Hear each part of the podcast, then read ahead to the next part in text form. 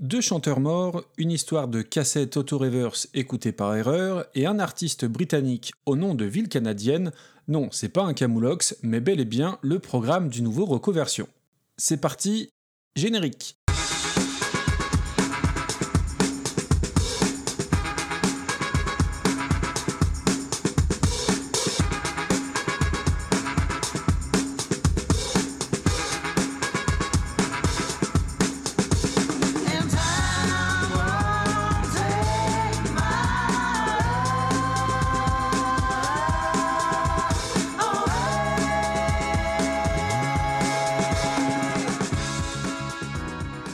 Tout le monde, c'est Maxime et bienvenue dans un nouvel épisode de Reconversion, le podcast des meilleures reprises. Retour aux affaires courantes aujourd'hui avec un épisode dans sa forme classique, dans la pure tradition du podcast avec une chanson, une reprise et des chanteurs morts. Et pour le coup, ça ne sera pas un épisode prétexte pour parler d'un artiste qui m'est cher, du moins pas seulement, puisque la reprise dont il sera question à la fin de l'épisode m'a pas mal obsédé et accaparé ces dernières semaines, mais j'y reviendrai plus tard. Avant tout ça, merci beaucoup pour vos retours sur le hors-série du mois dernier. En bon fumiste, ça a été un épisode simple et très cool à faire, d'autant plus qu'il m'a demandé beaucoup moins de travail. Et vu vos retours, eh ben, vous êtes vous aussi des nostalgiques délivrés. Alors, j'ai pas forcément eu plus d'écoute que d'habitude, mais des retours de qualité pour compenser. Et c'est l'occasion de rappeler, et pour une fois je le fais maintenant plutôt qu'à la fin, l'importance d'avoir des retours sur les différents réseaux sociaux, ou encore mieux, d'aller mettre 5 étoiles et un commentaire sur les applications dédiées. Alors ça prend pas longtemps et ça aide au référencement du podcast, donc allez-y, prenez les 2-3 minutes nécessaires pour le faire, je vous attends.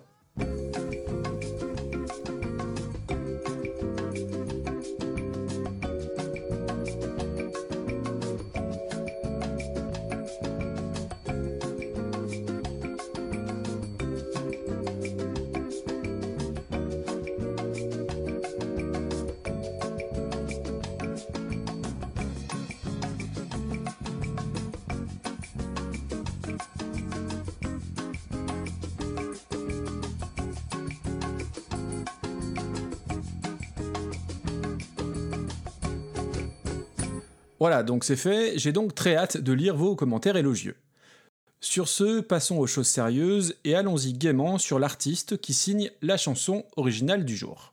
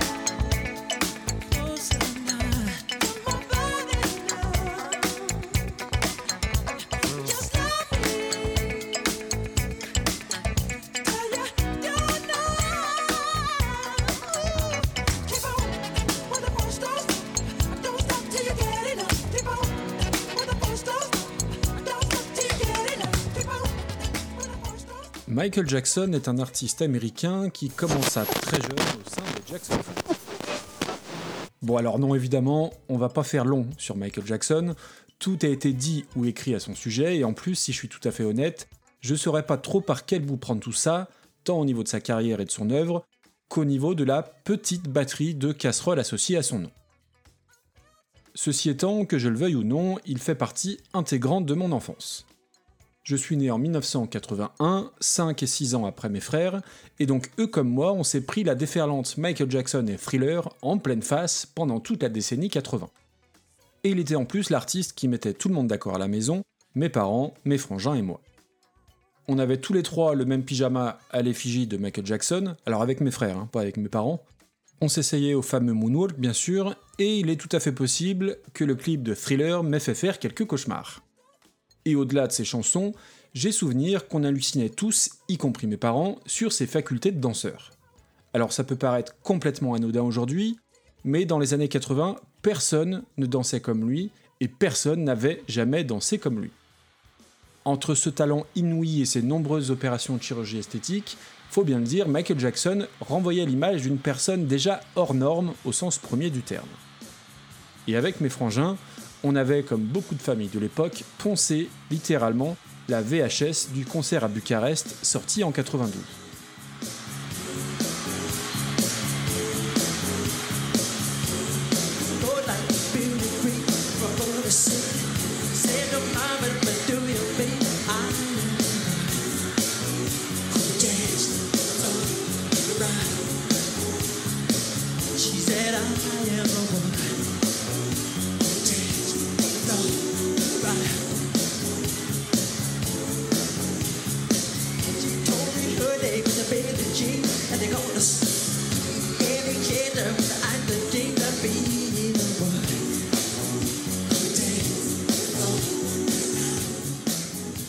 J'ai donc écouté du Michael Jackson avant même de m'intéresser à la musique. Et si j'avais beaucoup apprécié l'album Dangerous à sa sortie, le dénominateur commun de toute la famille, c'était clairement Thriller, voire l'album précédent Off the Wall, notamment avec Don't Stop Till Get Enough, dont je vous ai passé un extrait tout à l'heure, et qui est, je pense, un de mes morceaux préférés de Michael Jackson. Alors je vais pas trop m'attarder sur Thriller, vous le savez, c'est l'album le plus vendu de l'histoire, avec 32 millions de ventes, et qui restera premier, je pense, pour l'éternité, compte tenu désormais du fonctionnement de l'industrie musicale. C'est le disque de tous les succès, de tous les records, les singles, les hits, la production de Quincy Jones, le clip de Thriller, qui est carrément un court métrage de 13 minutes réalisé par John Endis, le réalisateur des Blues Brothers. Thriller, c'est aussi The Girl Is Mine, le duo avec Paul McCartney, Beat It et son solo par Eddie Van Halen, Billie Jean et son clip iconique avec la tenue de Jackson qui deviendra tout aussi mythique, le chapeau noir, la veste à paillettes et le gant blanc. Thriller, c'est aussi cette histoire d'emprunt à Manu Dibango avec le sample non déclaré de sa chanson Soul Makossa, épisode qui se réglera à l'amiable via un bon gros chèque, l'histoire est connue. Thriller, c'est donc quasi que des énormes tubes interplanétaires restés dans la légende. Et puis il y a cette chanson, Human Nature, qui est peut-être une des moins connues de l'album, bien que faisant partie des 7 singles de l'album, sortis entre octobre 82 et janvier 84, ça c'est de l'occupation de l'espace médiatique. Alors quand je dis qu'elle est moins connue, tout est relatif bien sûr, elle est rentrée à l'époque en 7ème position dans le top 100 du Billboard américain, mais simplement, quand on évoque Thriller l'album, ça n'est ni la première chanson qui nous vient en tête, ni le premier titre de l'album qu'on va lancer. Finalement, Human Nature, c'est Brain Damage sur Dark Side of the Moon, Through the Never sur le Black Album de Metallica, ou Perfect sur Jack Little Pill d'Alanis Morissette, à savoir des chansons dont on a un peu oublié qu'elles étaient sur la tracklist d'albums intemporels, mais qui restent de très bonnes chansons.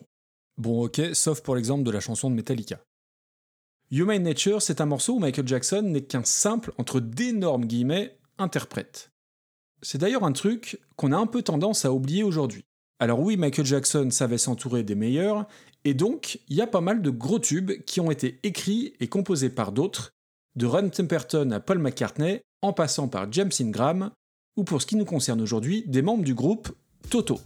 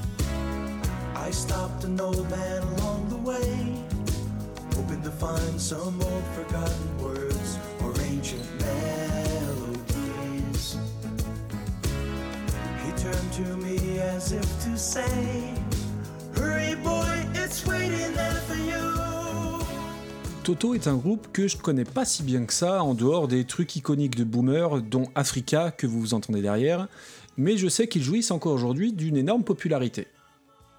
Et certains membres de Toto ont pas mal gravité à cette période autour de Michael Jackson, que ce soit le chanteur-guitariste Steve Lukather, qui était à la guitare sur Bill même si le monde entier ne se souvient que d'Eddie Van Halen et de son solo, et on retrouve également le batteur Jeff Porcaro et son frère Steve au clavier. Et l'histoire de la création de Human Nature est assez rocambolesque. La majorité des sources qu'on trouve sur internet expliquent qu'il s'agit d'un morceau composé par Steve Porcaro et David Page, autre membre de Toto, qui avait été proposé initialement pour le groupe, mais refusé au dernier moment par le chanteur de l'époque, Bobby Kimball. Mais en fouinant un peu plus dans mes recherches, il se pourrait que ce soit plus bête et plus insolite que ça. Et c'est Steve Porcaro qui le raconte au journaliste Bart Herbison en 2018. Avec Toto, nous avions un mix à faire, celui de la chanson Africa. Avant d'aller au studio, je venais de voir ma fille qui avait passé une journée difficile à l'école. Elle était tombée et un garçon l'avait frappée. Elle n'arrêtait pas de me demander pourquoi, why, et ça résonnait dans ma tête. J'essayais juste de lui expliquer que le garçon l'aimait probablement et que c'était sa façon à lui de le lui montrer. Quoi qu'il en soit, je suis allé au studio juste après, et tout m'est venu en même temps. Certaines chansons sont censées trouver leur chemin, ce qui se passe ensuite est fou, c'est presque difficile à croire. J'avais commencé à travailler avec Quincy Jones et Michael Jackson sur l'album Off the Wall. Après ça, Quincy a commencé à m'engager seul pour travailler sur différents projets. Nous avons fait beaucoup de choses ensemble et j'étais déjà en studio en train de faire des overdubs de synthé sur différents morceaux de thriller. Il avait demandé des chansons à David Page, qui était l'auteur-compositeur bien connu de Toto. J'aidais David à enregistrer des grooves et des jams pour que Quincy ait quelque chose à creuser et utiliser. Quincy envoyait un coursier tous les jours pendant un certain temps pour récupérer tout ce que nous avions travaillé et il était évidemment très exigeant. Bref, je venais juste de terminer ma démo de Human Nature, et je l'avais donc enregistrée. Nous avions toutes ces petites pistes de 15 minutes. Je venais de la mettre sur une cassette lorsque David m'a appelé en me disant Eh, ces deux grooves que nous avons fait la nuit dernière, mets-les sur une bande, le coursier de Quincy vient récupérer des trucs. Il s'est avéré que c'était ma dernière cassette. Je l'ai donc retournée, rembobinée, y ai inséré une nouvelle étiquette et mis David Sting sur le côté A de la cassette pour que Quincy écoute les trucs les plus aboutis de David. Je n'avais aucune intention de faire entendre Human Nature à Quincy, c'était une démo inachevée, les paroles n'étaient même pas terminées, et jamais de la vie je n'aurais confié cela à Quincy Jones. Je crois que ce qui s'est passé, c'est qu'il a simplement laissé la bande défiler et l'auto-reverse s'est enclenché. Il a pensé pendant très longtemps que c'était un morceau de David Page. David m'a dit que Quincy l'avait appelé le lendemain matin et qu'il lui avait fallu 20 bonnes minutes pour enfin lui dire Je pense que tu parles de l'un des trucs de Steve. Quoi qu'il en soit, nous avons commencé à travailler dessus. Toto est parti en tournée à un moment donné et Quincy a dit qu'il avait maintenant besoin de quelques paroles. Je les ai finies du mieux que je pouvais lors d'un trajet en bus et je lui ai envoyé. C'était une chanson très personnelle. C'était à propos de cet épisode avec ma fille. Quincy m'a ensuite mis en relation avec le parolier John Bettis pour modifier le texte, c'était mon bébé ce morceau et j'étais prêt à tout pour le défendre. Mais je dois bien admettre que John a considérablement élevé le niveau de la chanson.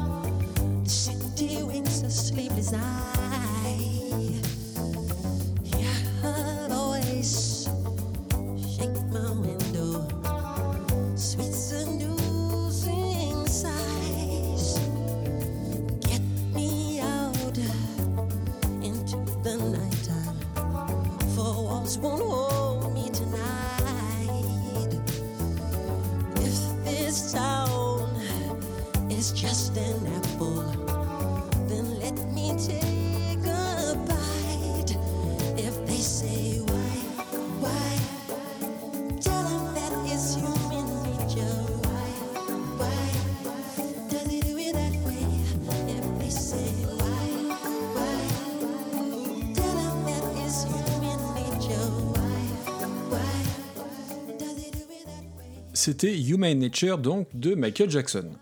Alors pour la véracité de sa genèse, je laisserai chacun se faire son opinion, mais j'aime à penser que la version de Steve Porcaro est la bonne. Du texte initial sur la mésaventure de sa fille, il reste pas grand chose, si ce n'est le Why, Why, mais lui, comme d'autres membres de Toto, Jeff Porcaro, David Page et Steve Lukather, y joue sur le titre définitif. Voilà pour ce qui est de la nature humaine chantée par Michael Jackson. J'aurais pu vous parler de la super reprise de John Mayer avec qui la nature a justement été très généreuse, puisqu'outre son talent de guitariste, il est aussi incroyablement beau gosse, mais je vous ai dit qu'on allait parler de chanteur mort, et à l'heure où je vous parle, John Mayer va très bien, enfin j'espère pour lui, donc je vous diffuserai sa version instrumentale très réussie sur les réseaux sociaux, mais ça n'est pas de lui dont je vais vous parler aujourd'hui. On va aborder la musique d'un artiste qui n'a eu ni la reconnaissance de Michael Jackson, ni même le physique de John Mayer, et ni l'inverse d'ailleurs. Un musicien au physique bien plus anglais, si j'ose dire, mais qui possède dans la voix cette fragilité, ce spleen typiquement britannique.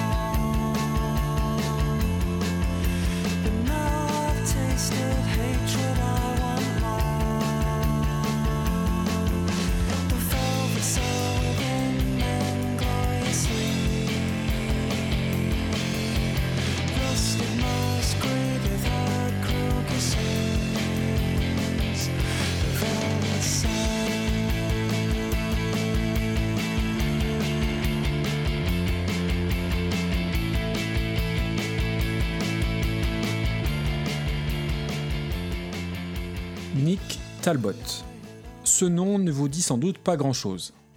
Il s'agit de l'artiste anglais derrière Gravenhurst, le groupe que vous venez d'entendre via le morceau The Velvet Cell.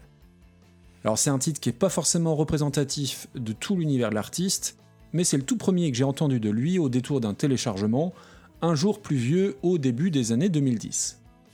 Impossible de me souvenir de comment je suis arrivé jusqu'à ce nom, c'est pas trop le genre d'artiste à l'époque à squatter ni les charts ni les unes des magazines musicaux.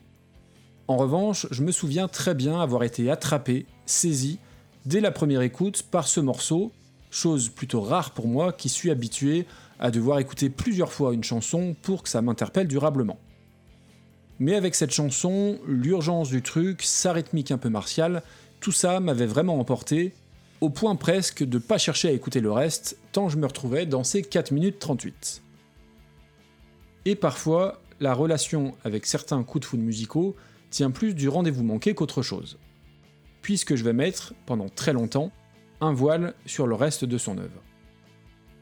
Jusqu'au 2 décembre 2014, très précisément, où je tombe sur un tweet simple et laconique qui m'apprend la mort de Nick Talbot il aura fallu qu'il meure pour que je m'intéresse à ses autres albums, voire ses autres chansons. Et c'est donc avec un sentiment doux amer que j'ai découvert le reste de sa discographie très mélancolique, en ayant la sensation d'être passé à côté de quelque chose du fait de sa mort bien trop prématurée, à l'âge de 37 ans.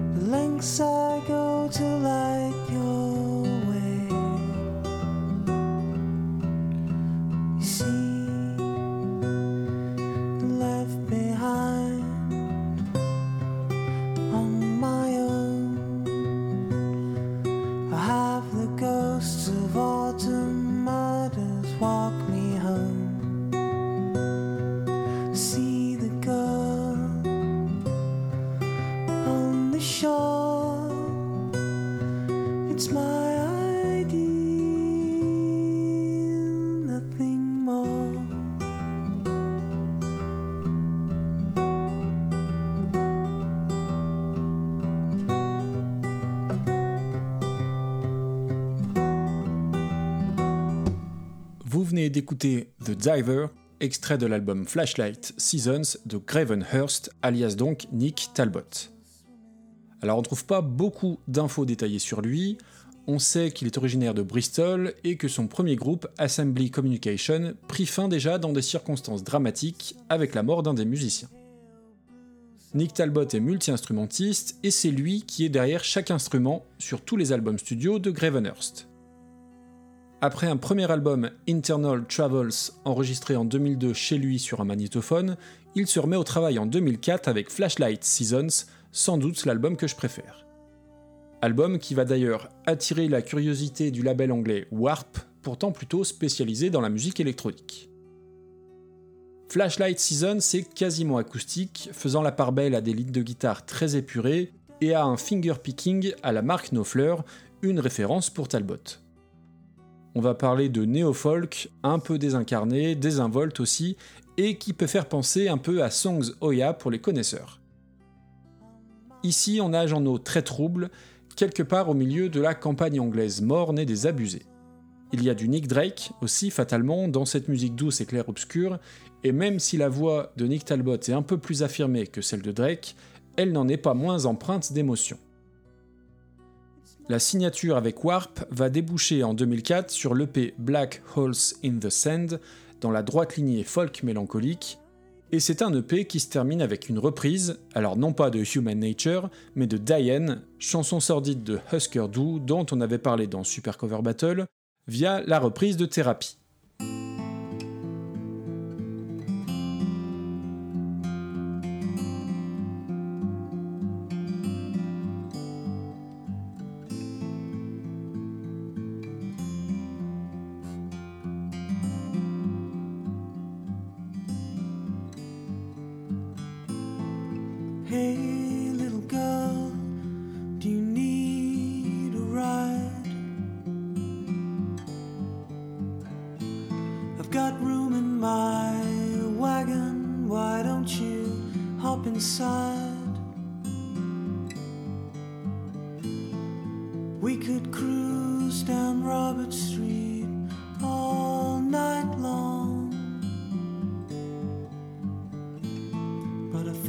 Just rape you and kill you instead.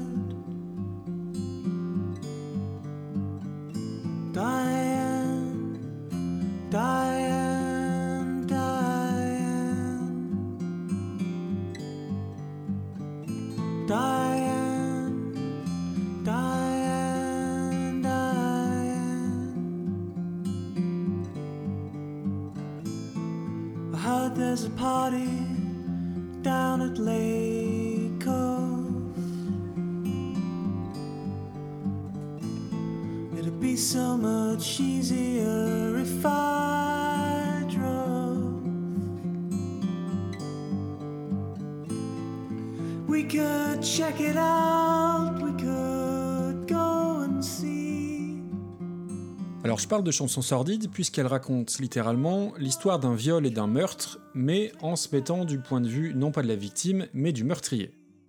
Alors c'est une chanson qui met évidemment très mal à l'aise, à plus forte raison dans la version de Gravenhurst qui chante ça avec une noirceur douce, simple, assez glaçante finalement. La suite pour Nick Talbot et Gravenhurst, c'est Fires in Distant Buildings en 2005, album qui voit sa musique évoluer vers quelque chose de plus riche et de plus complexe.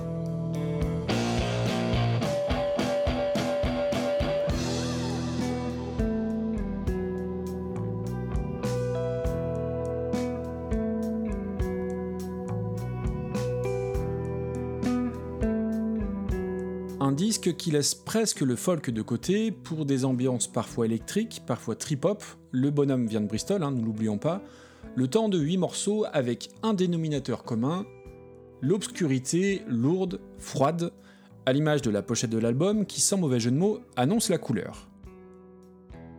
Le premier morceau, Down River, que vous entendez en fond, est une parfaite entrée en matière de cette nouvelle facette de Gravenhurst. Et à la réflexion, eh ben je crois que c'est celui-là, finalement, mon album préféré. Déjà parce qu'il y a The Velvet Cell, dont je vous ai parlé tout à l'heure, et qui m'a pas mal envoûté quand je l'ai entendu pour la première fois, mais aussi parce qu'il y a un autre chef-d'œuvre qui n'aurait pas dépareillé sur le disque précédent, et qui se passe de commentaires tout simplement.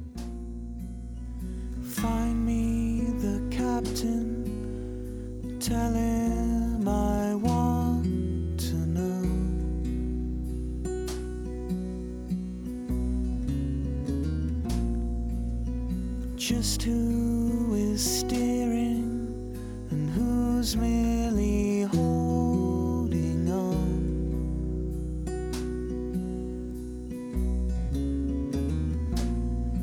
And when the next wave is the last wave, I'll drag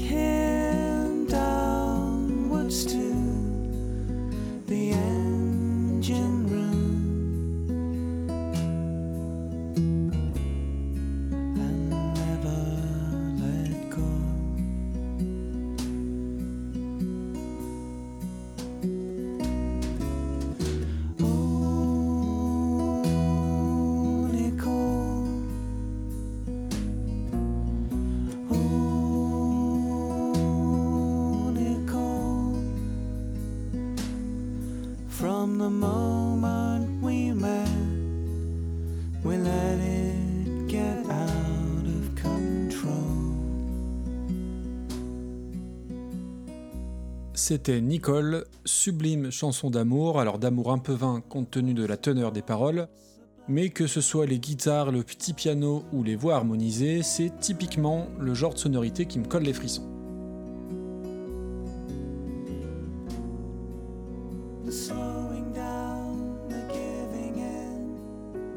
L'album Fires in Distant Buildings se termine une fois encore par une reprise, et non, toujours pas Human Nature, mais See My Friends des Kings.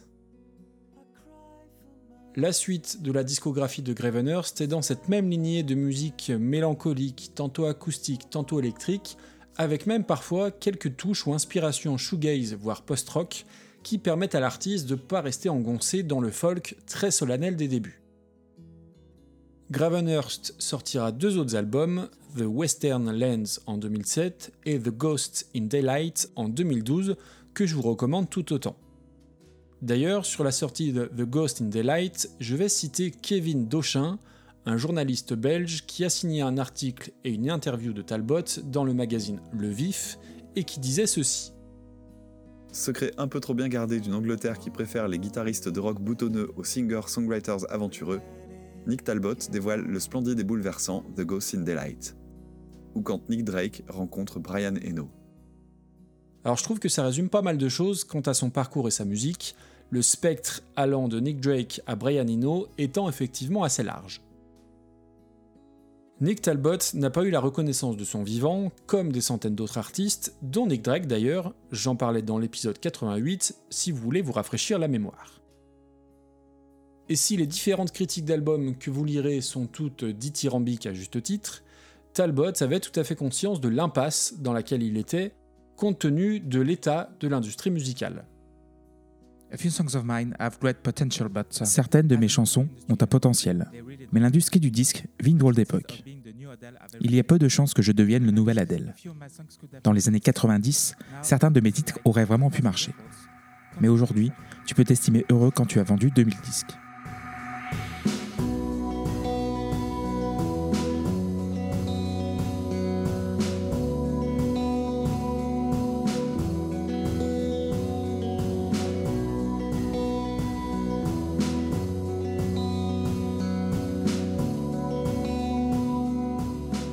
Arrive à la fin de cet épisode et vraiment, je suis ravi parce que ça faisait super longtemps que je voulais vous parler de Nick Talbot et de Gravenhurst, mais jusque-là, euh, les reprises de Diane, See My Friends ou Song to the Siren ne me convenaient pas complètement. Et donc, il y a très peu de temps, alors vraiment je compte en semaines, je suis tombé sur sa cover de Human Nature sur YouTube et qui n'est malheureusement pas sur Spotify ou Deezer. Et sa version m'a obsédé pendant pas mal de temps. La dernière chanson qui m'est hantée de la sorte, c'est One Way Street de Mark Lanegan pendant la préparation du hors-série.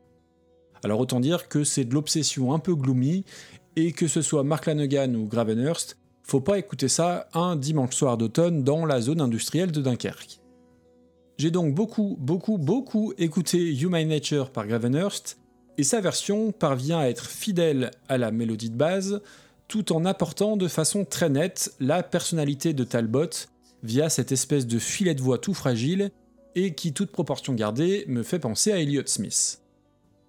Alors si l'accompagnement est somme toute assez sobre et assez léger, c'est vraiment sa voix, presque murmurée, timide et un peu mal assurée, qui va donner tout le charme à sa version. Et c'est quand même assez difficile de faire plus radicalement différent entre la musique de Michael Jackson et celle de Gravenhurst. Et pourtant, eh ben, cette connexion existe sur un album hommage à Thriller, Thriller Recovered, sorti sous le label du magazine Rolling Stone en 2012, en compagnie d'artistes indie relativement confidentiels, Gravenhurst et Joanne as a Policewoman étant peut-être les plus connus du lot. Au passage, si d'aventure vous avez le vinyle de cette compile et que vous souhaitez vous en débarrasser, eh bien faites-moi signe. Et toujours dans la série des choses sur lesquelles on a très peu d'informations, pourquoi avoir demandé à Nick Talbot de reprendre Michael Jackson? Alors je doute que ce soit une influence pour lui, mais ça malheureusement on le saura jamais. Tout comme on ne saura jamais pourquoi il a pris le nom d'une ville canadienne comme pseudo. Et, dernier inconnu, et pas des moindres, et eh ben les causes de sa mort. Alors j'ai retourné internet dans tous les sens, je n'ai absolument rien trouvé qui en parle clairement, même si finalement, peu importe, il est de toute façon mort trop jeune, sans l'exposition qu'il méritait, et le tout au lendemain de la sortie d'une compilation de Gravenhurst, Offerings Lost Songs.